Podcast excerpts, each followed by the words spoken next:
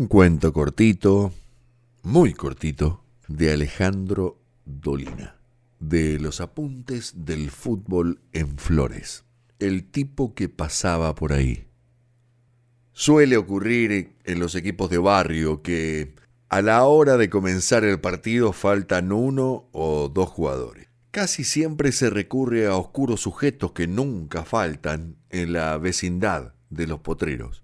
El destino de estos individuos no es envidiable. Deben jugar en puestos ruines, nadie les pasa la pelota y soportan remoquetes de ocasión como gordito, pelado o celeste, en alusión al color de su camiseta. Si repentinamente llega el jugador que faltaba, se lo reemplaza sin ninguna explicación y ya nadie se acuerda de su existencia. Pero una tarde, en Villa del Parque, los muchachos del Ciclón de Jonte completaron su formación con uno de estos peregrinos anónimos.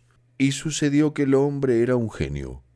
Jugaba y hacía jugar. Convirtió seis goles y realizó hazañas inolvidables. Nunca nadie jugó así. Al terminar el partido se fue en silencio, tal vez en procura de otros desafíos ajenos. Cuando lo buscaron para felicitarlo, ya no estaba. Preguntaron por él a los lugareños, pero nadie lo conocía.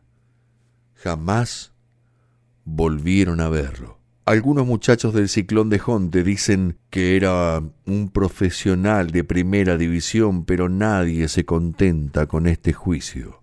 La mayoría ha preferido sospechar que era un ángel que les hizo una guachada. Desde aquella tarde, todos tratan con más cariño a los comedidos que juegan de relleno.